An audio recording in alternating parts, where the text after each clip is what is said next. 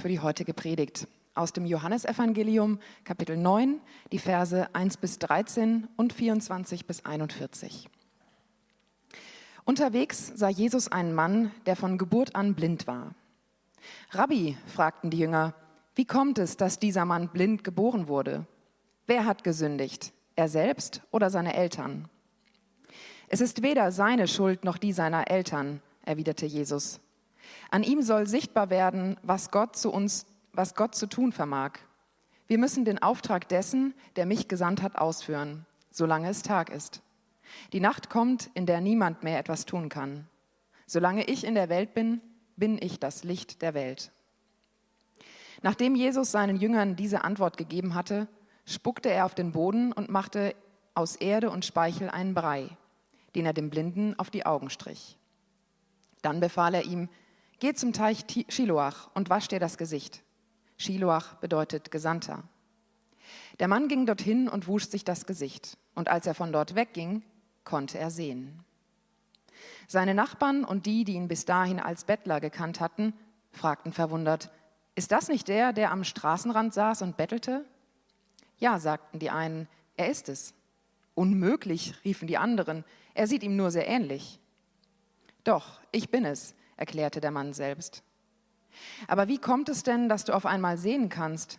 wollten sie wissen. Er gab ihnen zur Antwort, da ist doch dieser Mann, der Jesus heißt. Er hat einen Brei gemacht und ihn auf meine Augen gestrichen und gesagt, geh zum Teich Shiloach und wasch dir das Gesicht. Ich bin dorthin gegangen und habe mir das Gesicht gewaschen und da konnte ich sehen. Und wo ist dieser Mann jetzt? fragten sie. Ich weiß es nicht, antwortete er. Sie brachten den Mann, der blind gewesen war, zu den Pharisäern.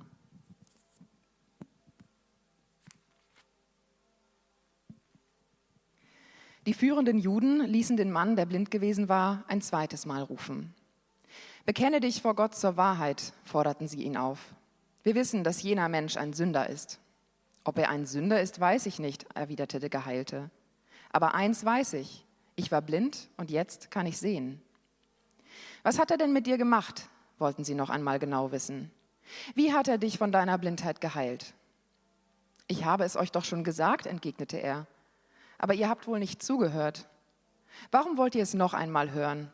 Wollt ihr etwa auch seine Jünger werden? Da wurden sie wütend. Du bist sein Jünger, schrien sie ihn an. Wir dagegen sind Jünger von Mose. Wir wissen, dass Gott zu Mose geredet hat. Aber von diesem Menschen hier wissen wir nicht einmal, woher er kommt. Das ist doch wirklich sonderbar, meinte der Mann. Er hat mich von meiner Blindheit geheilt und ihr wisst nicht, woher er kommt. Wir alle wissen, dass Gott einen Sünder nicht erhört. Er erhört den, der gottesfürchtig ist und das tut, was Gott will. Hat man denn, solange die Welt besteht, je schon gehört, dass jemand einen Blindgeborenen von seiner Blindheit geheilt hat? Wenn dieser Mann nicht von Gott käme, könnte er solche Dinge nicht tun. Darauf antworteten sie nur, du bist ganz und gar in Sünden geboren. Wie kannst du es wagen, uns zu belehren? Und sie warfen ihn hinaus. Begegnung mit Jesus. Das haben wir in den letzten Wochen uns angeschaut, wie das passiert, ganz unterschiedlich. Und da sehen wir zum Beispiel Nikodemus, einen Gelehrten, einen Führenden seiner Zeit, einer aus der Elite, politischer, religiöser Anführer. Und wir sehen eine Frau, die voller Scham ist, eine Frau, die ähm, ja eigentlich, wir wissen noch nicht mehr ihren Namen, völlig irgendwo am Rand äh, der Gesellschaft war im ersten Jahrhundert nach Christus. Wir sehen, wie Jesus unterschiedlichen Leuten begegnet und wir uns immer wieder irgendwie was anderes zeigt, als man vielleicht von ihm erwartet, wie uns immer wieder überrascht und ähm, alles auf den Kopf stellt. Warum gucken wir uns das an, wie Jesus Leuten begegnet vor 2000 Jahren? Weil wir zutiefst davon überzeugt sind als Kirche, dass es heute genauso macht. Genauso kann. Egal, was ihr gerade habt, ob ihr, äh, wie wir es schon gehört haben, irgendwie diese gesellschaftliche Situation gerade, ähm, was die mit euch macht, ob da Ängste sind, ähm, ob ihr gerade vielleicht einen geliebten Menschen verloren habt. Jemand aus der Gemeinde hat, wir haben diese Woche ein Kind verloren, im Bauch noch. aber war schon in der 23. Woche. Oder ob ihr gerade Beziehungen habt, die auseinanderfliegen oder drohen auseinanderzufliegen, Familie, Ehe, Freundschaften. Wir sehen im Neuen Testament und gerade hier im Johannesevangelium, wie Jesus Menschen begegnet in realen Situationen, genauso wie wir sie heute haben. Und wir glauben, dass das so verändert ist, so bereichernd und dass Jesus so anders ist, als wir oft denken. Ähm, ja, dass, dass es eigentlich zu gut ist, als darauf zu verzichten, ihm zu begegnen. Und hier sehen wir, wie er einem Blinden begegnet, wie er ihm die Augen öffnet und das aber als Grundlage nimmt, darüber zu lehren, über eine andere Art von Blindheit. Jesus hat es oft so gemacht. Ja. Er hat die Szene genommen, so wie letzte Woche, wenn ihr das äh, dabei wart mit der Frau am Brunnen. Er nimmt die Szene, die gerade da ist, und er macht daraus im Prinzip ein, ja, eine, eine Lehre. Also er, er, er, nimmt das als Grundlage und darüber lehrt er etwas. Und er, er sagt nicht nur im Prinzip mit dieser Begegnung, dass er Blinde heilen kann, sondern er redet über eine andere Art von Blindheit. Ähm, nicht im ja, materiellen Sinn, sondern im geistlichen im spirituellen Sinn eine Blindheit. Und äh, ich habe überlegt, wie kann man das veranschaulichen? Was soll das sein, diese Blindheit? Und mir sind diese Filme eingefallen, die man sieht und man denkt, ah ja, ich weiß, worum es hier geht. Und irgendwann kommt dieser Moment in diesem Film, dass ihr merkt, ihr habt die ganze Zeit was völlig Falsches gedacht. Ich weiß nicht, erinnert ihr euch an Fight Club, den Film mit Edward Norton und Brad Pitt, wo man auf einmal so diesen Augenöffner bekommt und sagt, ach, das, darum geht es hier. Nichts verstanden bisher. Ich habe die ganze Zeit den Film geguckt, aber ich habe ihn nicht gesehen. Ich habe ihn nicht richtig gesehen. Ich habe ihn nicht verstanden. Und ganz ähnlich äh, sagt Jesus hier, wir können in so einem Film sein, fast wie in unserem Leben, wir können Dinge sehen und nicht wirklich sehen. Er sagt, wir können sehen und blind sein.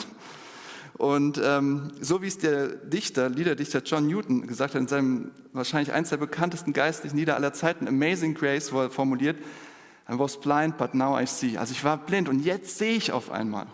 Also darüber redet Jesus hier im Text.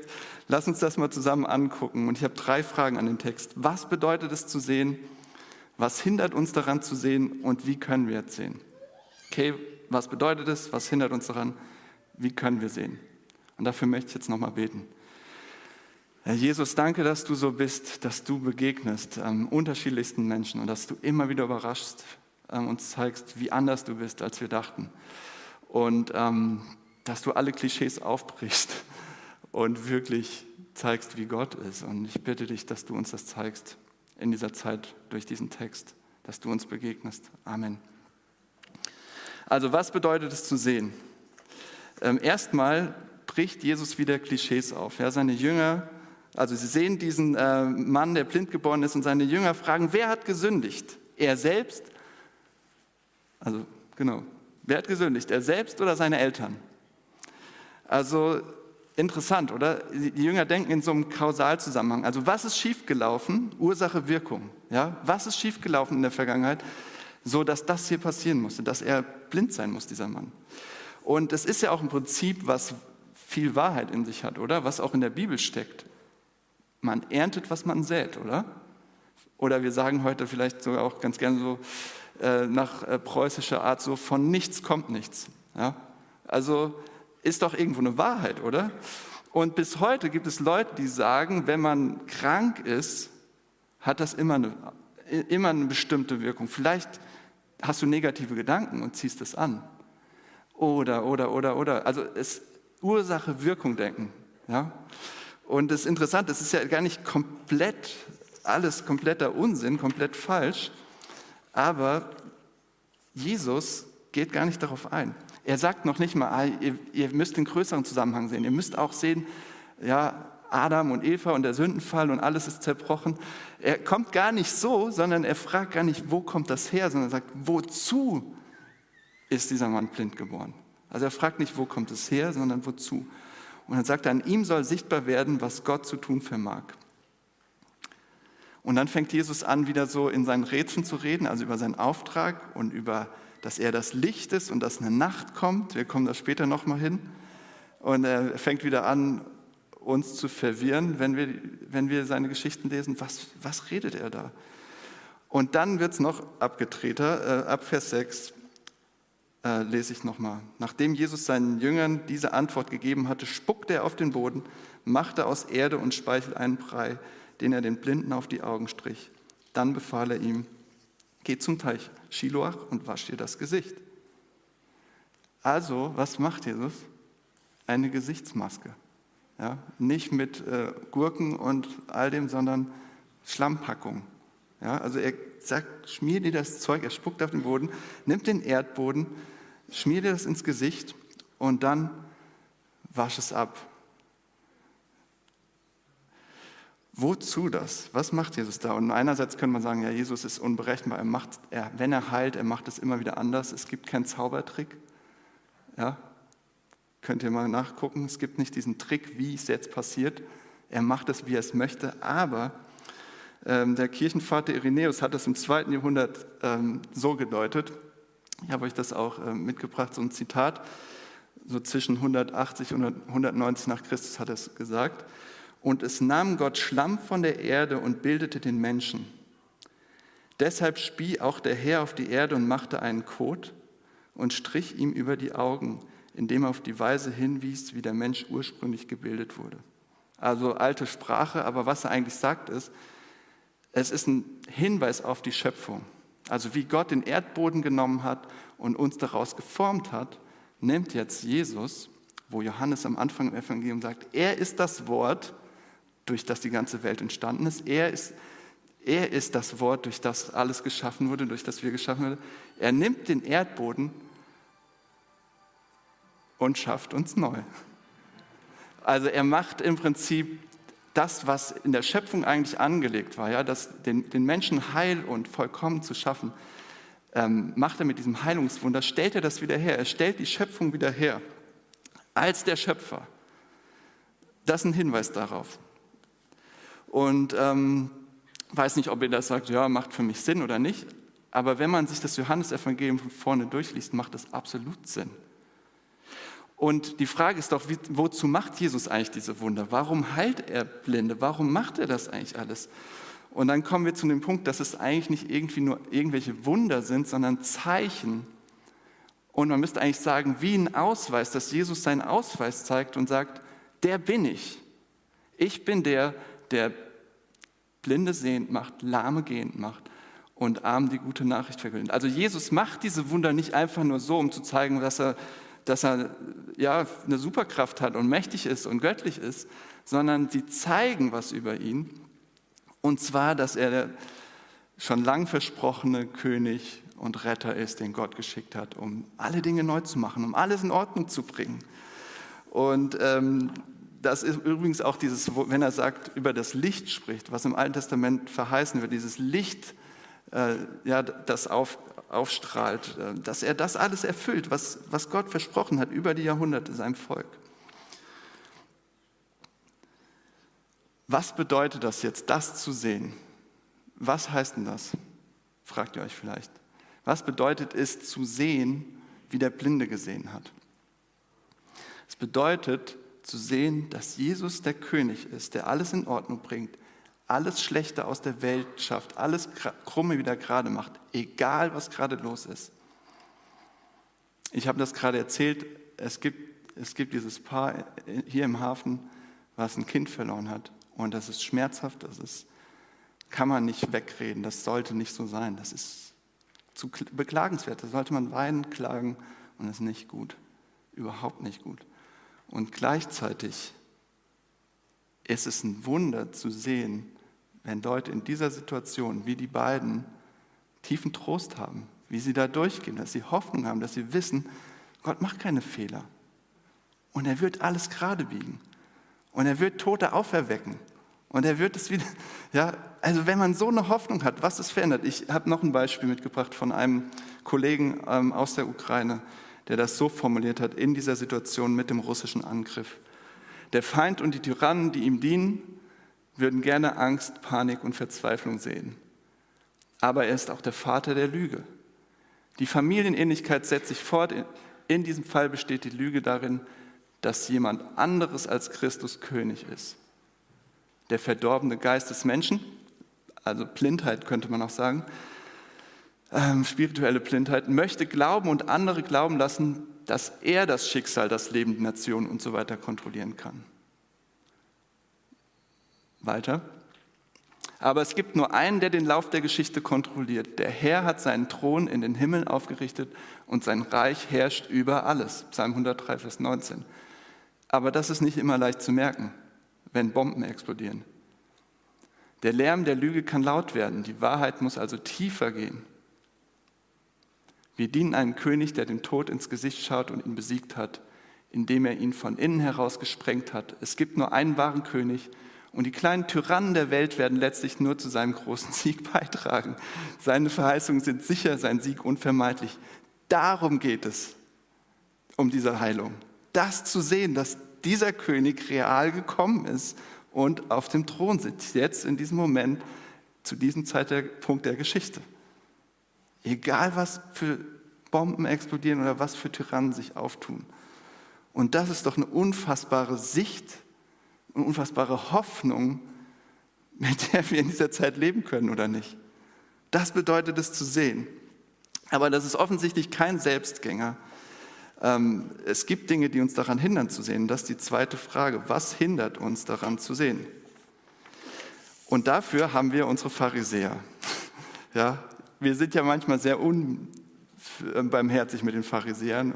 Und ähm, ich habe manchmal so das Gefühl, je, je, je mehr man auf sie herabschaut, desto mehr steckt in einem selbst was von denen. Also dann bin ich ein Pharisäer gegenüber den Pharisäern. Ja? Aber ähm, die waren einflussreiche Leute, die waren schlaue Leute, die waren gut gebildet, die waren firm in der Bibel und in Gottes Gedanken. Und die wollte man zum Essen einladen, die wollte, mit denen wollte man zusammen sein und nach dem Gottesdienst reden und ihnen zuhören. Und die waren nicht irgendwelche äh, abgetretenen Typen, die waren angesehen, die waren schlau, ja, und die machen hier was Interessantes, weil die glauben nicht einfach das Wunder, sondern die machen im Prinzip ein Verhör. Die, die machen Erkundungen, also die machen Untersuchungen ja, rechtlicher, äh, äh, rechtlicher Art.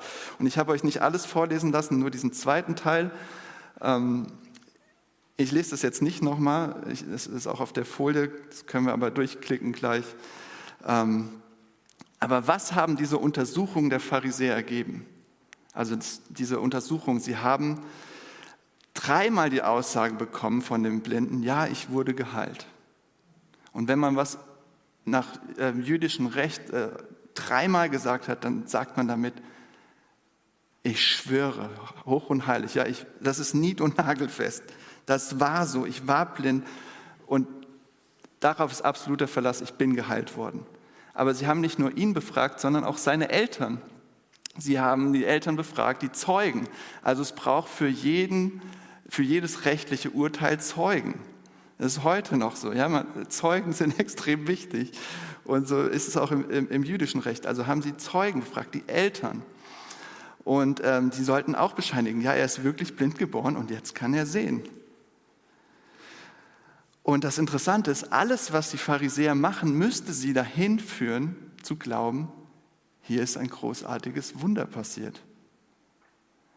Aber alles, was sie versuchen, ist eigentlich, Jesus in ein schlechtes Licht zu rücken und ähm, am Ende sogar drohen sie, drohen sie dem Geheilten äh, und seinen Eltern und äh, schmeißen ihn raus. Also es ist immer so, wenn man keine Argumente mehr hat, ihr kennt das vielleicht so aus Konflikten, dann wird man laut, äh, dann schiebt man jemanden weg, dann rennt man weg, macht, knallt die Tür zu, was weiß ich.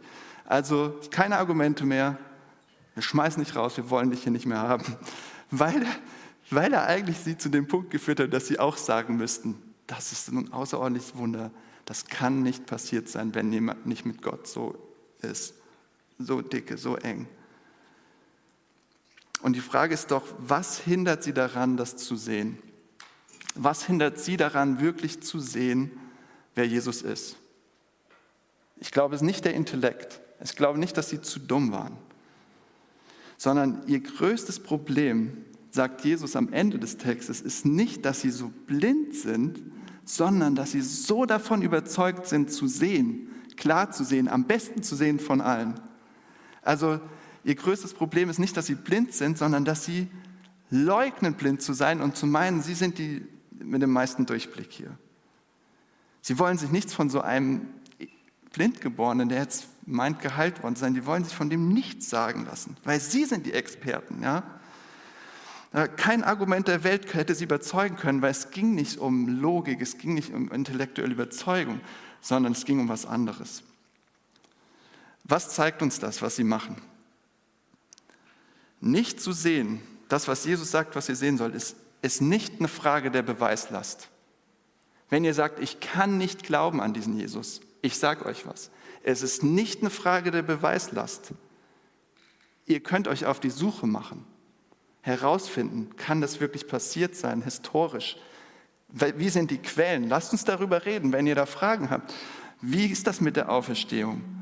Es gibt darüber so viele Berichte. Forscht da, sagt nicht nur einfach, ich kann das nicht glauben. Habt ihr euch damit richtig auseinandergesetzt? Wenn ihr sagt, ich sitze jetzt hier zufällig oder mich hat irgendjemand mitgeschleppt oder ich, ich gebe dem Christentum noch mal eine Chance. Ähm, es ist nicht eine Frage der Beweislast.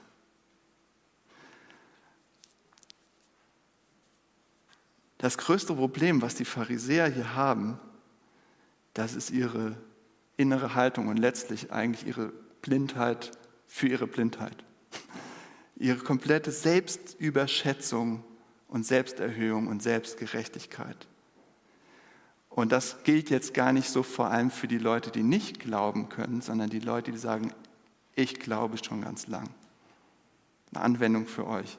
Wenn ihr sagt, ich glaube das doch alles, ich, die Bibel ist ja mein, meine Quelle ja, von Wahrheit und all das.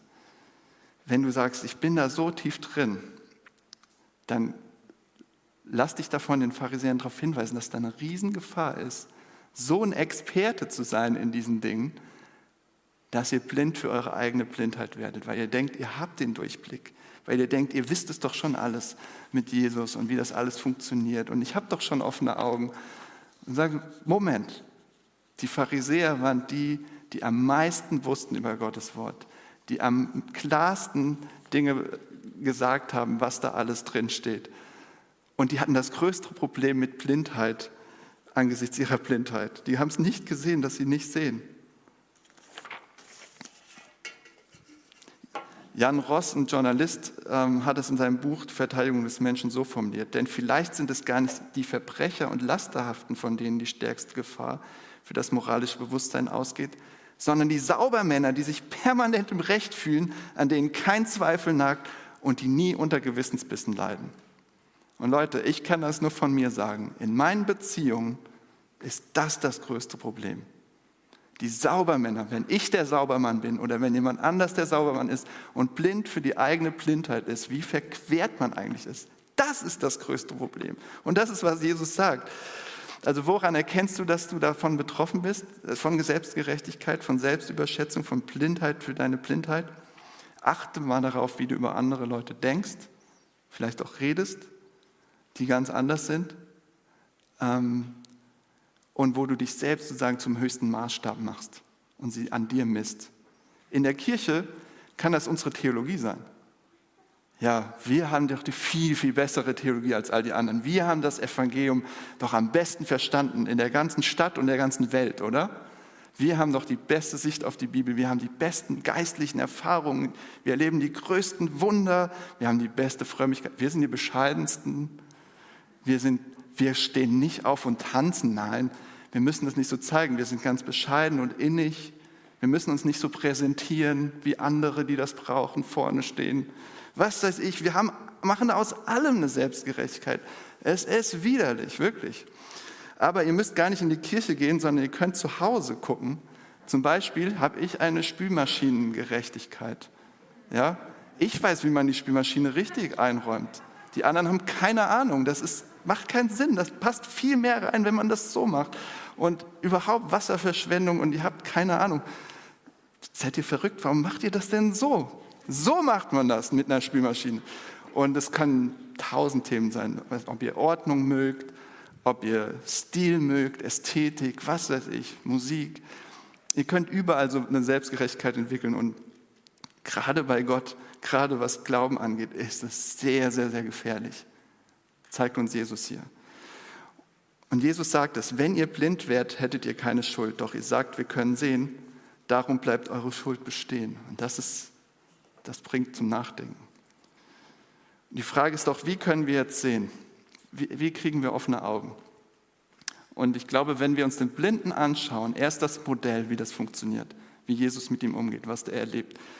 Der Blinde ist das Modell dafür, sehen zu lernen. Er hatte eine eindeutige Diagnose. Er ist blind. Da gab es keine zwei Meinungen.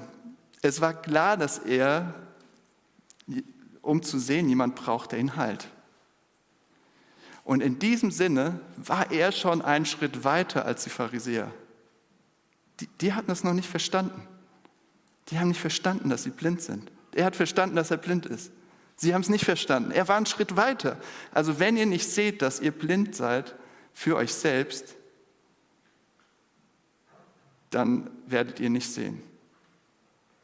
Wenn ihr nicht seht, eure Selbstüberschätzung oder Selbstgerechtigkeit, wenn ihr euch die Dinge nicht zeigen lasst von Gott oder von Leuten, von eurem Partner, von Familie, wenn, wenn ihr den Dingen aus dem Weg geht, wenn ihr nicht seht eure eigene Blindheit, ihr habt noch nicht mal den ersten Schritt gemacht. Das, ist, das zu sehen ist der Weg zur Heilung, ist der Weg äh, wirklich zu sehen.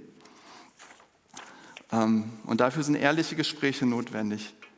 Äh, dafür ist Ehrlichkeit notwendig. Und dann ist aber nicht das Ende. Ja? Wie geht es dann weiter? Es ist so schön, was Jesus sagt, das kann uns äh, helfen. Er sagt, es ist weder seine Schuld noch die seiner Eltern. Wir denken, hm, aber die Bibel redet doch viel über Schuld, oder? Über unsere persönliche Schuld, über die Schuld von anderen an uns, dass Vergebung notwendig ist. Ja, absolut. Es ist interessant, aber Jesus sagt an dieser Stelle etwas anderes. Er sagt, im Prinzip reduziert diese Situation und diesen Mann nicht auf die Schuld von ihm selbst oder seinen Eltern. Ja, es ist nicht, er ist nicht gefangen in dieser Geschichte von Schuld. Er ist nicht darauf reduziert.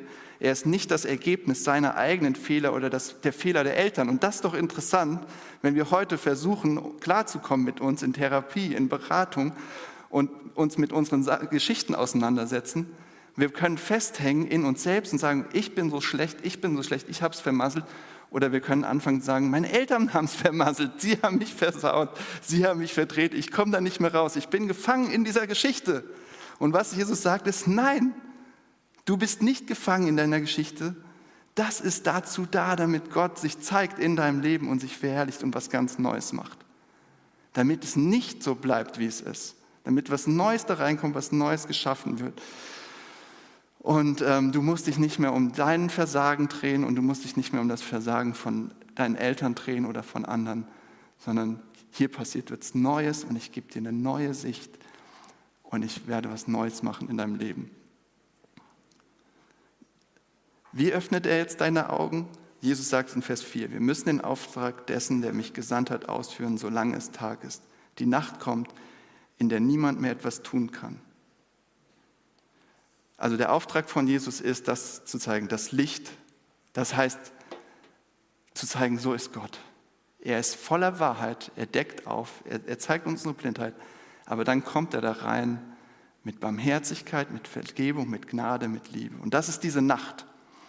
Was meint Jesus mit der Nacht? Als er am Kreuz hängt, wird es dunkel, es wird Nacht. Und die Nacht kommt über ihn. Ja, die Dunkelheit liegt auf ihm damit sie nicht bei uns bleibt. Ja, damit wir nicht im Finstern bleiben, damit wir nicht blind bleiben, damit wir anfangen zu sehen, er macht das alles, damit wir nicht in dieser Dunkelheit festhängen, damit wir nicht blind für uns selbst bleiben, damit wir nicht in Dunkelheit leben müssen, ohne Gott leben müssen, in dieser Welt, die voller Dunkelheit ist. Und er ist nach drei Tagen auferstanden, das Morgen, als das Morgenlicht kam, und hat im Prinzip Gottes ganze Herrlichkeit gezeigt, dass Gott der Sieger ist, dass er der Sieger ist über alles Böse, alles Dunkle, alles Tod, Sünde, Hölle, Teufel, über alles Schlimme. Und das macht er, damit wir dieses Licht, diese, damit unser Leben hell wird, erleuchtet wird von diesem Licht. Und letztlich ist das interessant, in der Offenbarung steht, wir haben keine Sonne mehr in der Ewigkeit, sondern Jesus ist die Sonne. Ja, also er will das aber jetzt schon sein. Er will dein größtes Licht sein, deine Sonne sein. Wie kann das aussehen praktisch? Wir hören das jetzt im Erfahrungsbericht von Kati aus dem Hafen, wie sie das erlebt hat.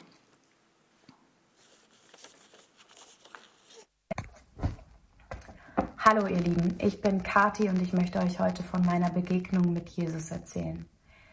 Dieser Vers, in dem Jesus sagt, dass er gekommen ist, damit die Geister sich an ihm scheiden und Blinde sehen können, ist ein Vers, der mich im letzten Jahr sehr intensiv begleitet hat.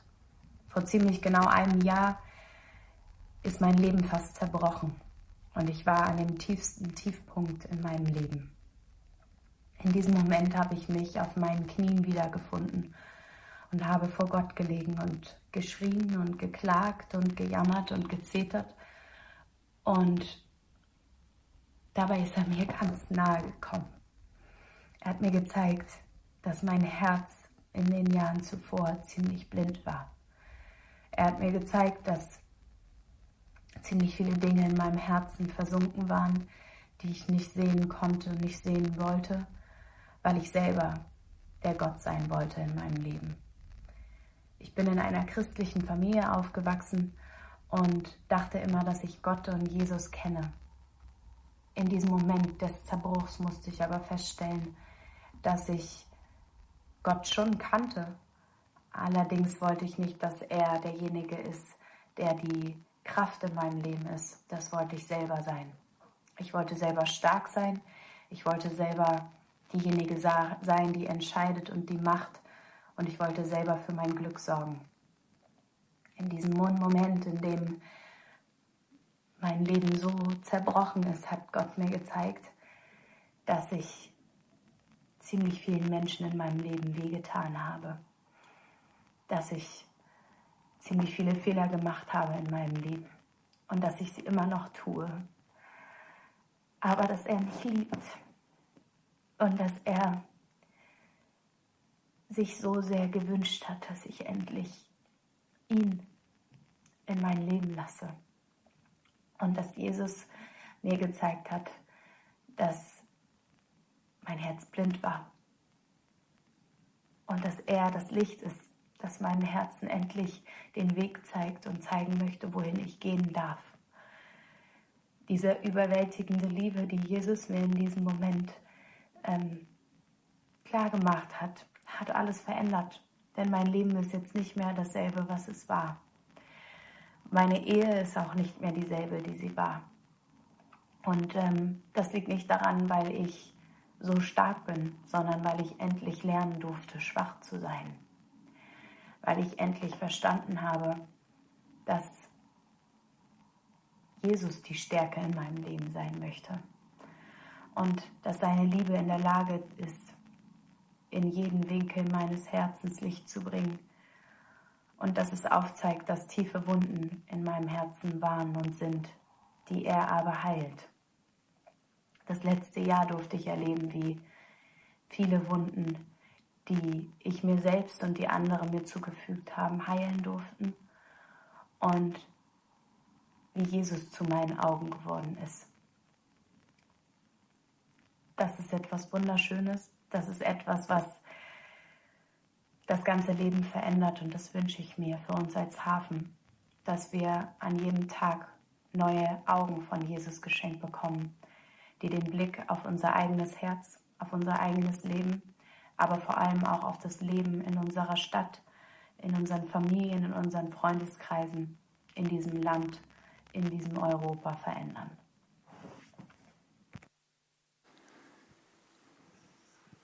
Ich möchte jetzt nochmal beten zum Abschluss äh, von der Predigt und von diesem äh, Erfahrungsbericht von Kathi. Äh, danke, Jesus, für Kathi, dass du ihr begegnet bist letztes Jahr so deutlich.